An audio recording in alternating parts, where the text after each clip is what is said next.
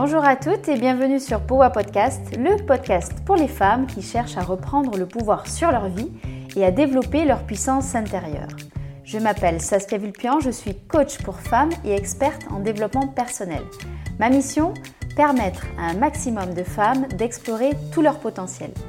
Le développement personnel est devenu une jungle dont il est parfois difficile de démêler le bon grain de livret. À travers ce podcast, je vous invite à découvrir les meilleurs outils concrets de développement personnel et à vous poser les bonnes questions, celles dont les réponses provoquent des déclics.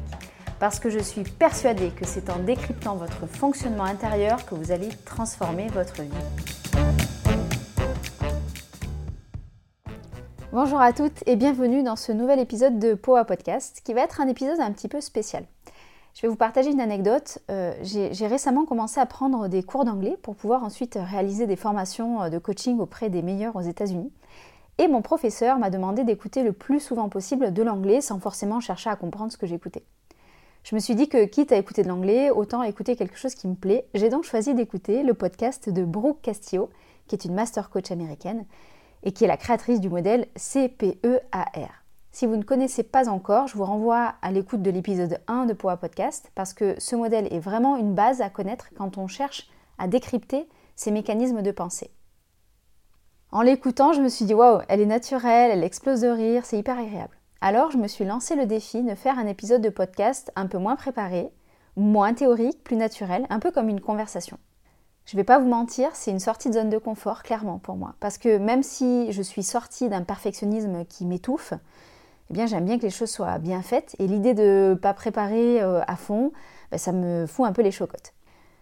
Mais je me suis dit qu'en tant que créatrice d'un programme de développement personnel qui s'appelle Ose, je me devais d'oser aussi sortir de ma zone de confort, comme le font les femmes que j'accompagne dans le cadre de ce programme.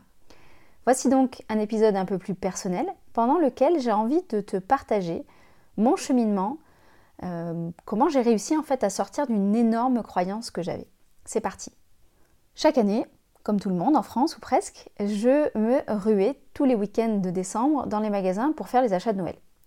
Avant Noël, ça donnait des casse-têtes pour trouver quelque chose euh, un peu spécial pour chaque membre de ma famille, pardon. Parce que j'avoue que quitte à faire un cadeau, j'aime bien l'idée qu'il soit pas un cadeau passe-partout. Et euh, j'aime bien l'idée de prendre le temps de me demander ce qui pourrait plaire. Ça donnait une certaine tension aussi à l'idée d'aller faire les boutiques le week-end avec tout le monde qui avait, une tension aussi en revenant des courses parce que bah, je n'avais pas toujours trouvé ce que je voulais, parce qu'il y avait trop de monde, parce qu'il y avait trop de gens qui étaient mal élevés, parce qu'il y avait trop de bruit, parce qu'il y avait trop d'odeurs, enfin bref, mon hypersensorialité n'était pas vraiment gâtée dans ces moments-là. Ça donnait aussi euh, un questionnement intérieur sous-jacent concernant l'écologie, la gestion des déchets, la société de consommation. Tous ces gens, dont moi, qui se ruaient pour acheter, euh, ça me rendait assez mal à l'aise. Ça donnait aussi avant Noël eh un certain budget dépensé, alors que je n'ai pas toujours été dans des périodes fastes. Mais j'avoue euh, que je détestais en fait faire des, budgets millimétrés pour les cadeaux. Ça donnait aussi l'amer constat que je connaissais très mal certains membres de ma famille, proches ou éloignés, et que le choix des cadeaux était donc assez difficile. Et bien sûr, ça donnait une belle charge mentale à porter pendant plusieurs semaines pour que tout soit ok le jour J.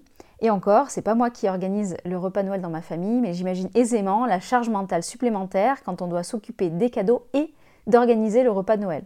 Sans parler des tensions liées aux histoires de famille de chacun. Bref, ça c'est ce qui se passait avant Noël. Pendant Noël, ça donnait euh, bah, parfois la déception de voir que les enfants euh, à qui j'offrais des cadeaux avaient tellement reçu de cadeaux qu'ils ne savaient même plus où donner de la tête et ne se concentraient que sur un ou deux des cadeaux qu'ils avaient reçus.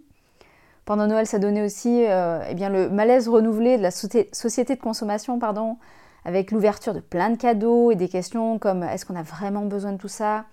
Est-ce que les cadeaux que j'ai reçus vont m'être utiles ou est-ce qu'ils vont finir au fond d'un placard pendant des années? Est-ce que je vais ressentir de la culpabilité à l'idée de les jeter ou de les donner parce que bah, c'est un cadeau qu'on m'a offert? Donc euh, bah, voilà, je me sentais mal à l'idée de faire ça. Pendant Noël, ça donnait aussi que pour me donner bonne conscience, eh bien j'avais éduqué ma famille à récupérer les papiers cadeaux en bon état pour pouvoir les réutiliser plus tard. Je considérais que c'était un micro-geste qui me suffisait pour me dire que je faisais un pas pour sauver la planète. Bref, chaque année, même si le moment Noël en lui-même est sympa, je ressentais quelque chose comme une fissure interne qui venait me gratouiller là où ça dérange. J'ai commencé donc à explorer ce sentiment de fissure interne pour comprendre ce qu'il se passait en moi. Peu importe finalement le sujet que je vous amène aujourd'hui, je vous parle de Noël comme j'aurais pu vous parler d'un autre sujet. Ce que je veux vous illustrer, c'est le mécanisme intérieur qui s'est joué à l'intérieur de moi.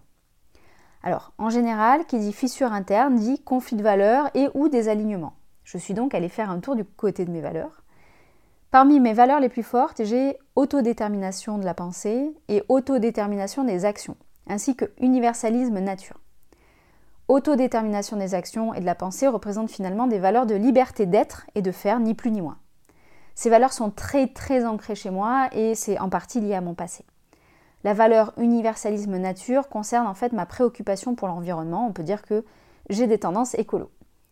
Lorsque je parcours les boutiques pour acheter des cadeaux de Noël, je me sens obligée de le faire parce que c'est la tradition. Cette obligation, elle rentre donc en conflit avec mes valeurs de liberté d'être et de faire. Lorsque j'achète beaucoup de choses, c'est ma valeur d'écologie qui est touchée. Tout ce qui est plastique, tous ces objets qui viennent la plupart de Chine, tout ce papier cadeau qui a une durée de vie de quelques heures, tout ça, ça me dérange. Je confirme donc, après cette exploration, qu'il y a un vrai conflit de valeurs qui se passe entre mes valeurs et les valeurs qui sont portées par ce que j'ai l'impression que la société me pousse à faire pour Noël. Je suis aussi allée faire un tour du côté de mon alignement tête, cœur, corps et j'ai observé que ma tête trouvait cette frénésie d'achat ridicule, que mon cœur n'y trouvait aucun sens, surtout pour des cadeaux à faire à des personnes que je ne vois pas plus d'une fois par an et avec qui je n'ai quasiment plus aucun contact le reste de l'année. Mais mes mains, elles, elles continuaient à acheter ces satanés cadeaux. Ma tête et mon cœur étaient donc alignés ensemble, mais désalignés d'avec mes mains. J'avais en fait perdu le sens de mes actions. Une fois que j'ai eu fait ce constat, je me suis demandé ce que ce conflit de valeurs et ce sentiment de désalignement étaient venus me dire. En fait, le message c'est il y a des choses qui sont essentielles pour toi et qui ne sont pas respectées en ce moment. Ce conflit de valeurs et ce désalignement viennent générer chez moi des émotions désagréables type colère, frustration, doute. Ces émotions désagréables, m'envoient le message qu'il faut que quelque chose change. Mais quoi? Comment passer au-delà de cette tradition de Noël obligatoire des cadeaux? Peut-être qu'à ma place, vous vous dites mais non, en fait, j'ai pas le choix. Je peux pas ne pas faire de cadeaux. La question ne se pose même pas. Eh bien, j'ai justement envie de vous dire que la question se pose et qu'il est important de se poser la question. La phrase qui consisterait à se dire à Noël on doit se faire des cadeaux est ni plus ni moins une croyance. Si cette croyance, elle vous plaît et que vous aimez l'idée de courir les boutiques à la recherche du cadeau idéal, alors c'est parfait. Cette croyance est porteuse pour vous, elle ne crée pas de désalignement ou de conflit de valeurs. Gardez-la, elle vous est utile. Il n'y a aucun jugement derrière ça. Chacun fait ses propres choix en conscience. Si cependant cette croyance vous déplaît, si elle génère chez vous un sentiment de fissure interne comme chez moi, et que vous êtes en tension pendant 15 jours avant Noël, j'ai envie de vous dire que le temps est trop précieux pour le gâcher et qu'il est plus que temps de remettre en question cette croyance qui est en fait extrêmement limitante pour vous. Mais comment on transforme une croyance limitante Alors, c'est pas forcément simple évidemment, ça demande parfois l'aide d'un professionnel comme un coach qui pourra vous aider à clarifier vos pensées. Mais vous pouvez tenter en modifiant simplement la phrase et donc l'idée qui ne vous convient pas et de voir ce que vous en ressortez. Ici, on passerait de la phrase à Noël, on doit se faire des cadeaux à la phrase À Noël, on peut se faire des cadeaux. Ou bien À Noël, j'ai envie de faire des cadeaux aux enfants. Ou bien À Noël, je ne ferai que des cadeaux de seconde main. Ou encore, à notre exemple de d'autres croyances, À Noël, je ne ferai pas de cadeaux. C'est à vous de choisir la version qui vous convient le mieux. J'en ai cité quelques-unes, il peut y en avoir encore des dizaines d'autres. Moi, en tout cas, j'ai choisi la mienne. Pourquoi j'ai eu envie de vous transmettre cette anecdote et mon décryptage intérieur? Parce que la tradition des cadeaux de Noël est bien ancrée en France pour une majeure partie de la population, et parce qu'on l'imagine comme une obligation. Et j'ai donc eu envie de vous montrer que tout ce que vous croyez obligatoire ne l'est pas. Ça l'est si vous choisissez consciemment que ça l'est ou que ça ne l'est plus. C'est vous qui choisissez de placer le curseur là où ça marche pour vous, là où vos valeurs sont respectées et là où vous vous sentez aligné. Ce chemin que je vous propose d'explorer, qui est le chemin de la liberté intérieure, n'est pas simple. Parce que qu'est-ce que vont penser les autres? Qu'est-ce qu'on va penser de moi? Est-ce qu'on va me rejeter ou est-ce qu'on va me juger? C'est pas simple, mais c'est hyper puissant et ça vous permet de reprendre le plein contrôle de votre vie et ça c'est pas rien. Je vous laisse réfléchir à tout ça. Pour cet épisode un peu spécial, je vous propose la mise en action suivante. Prenez quelques minutes pour vous demander qu'est-ce que je crois être obligatoire, incontournable dans la vie, mais qui pourtant me pèse au plus haut point. L'élément que vous allez mettre à jour constituera une croyance et je vous propose de vous demander si vous voulez faire le choix de la conserver comme telle ou de la bousculer pour créer une réalité qui se rapprocherait davantage de la réalité de vos rêves. J'espère que ce nouvel épisode de Powa Podcast vous aura donné envie de faire bouger les lignes de votre quotidien dès aujourd'hui. Si c'est le cas, je compte sur vous pour m'aider à le faire connaître en suivant trois étapes.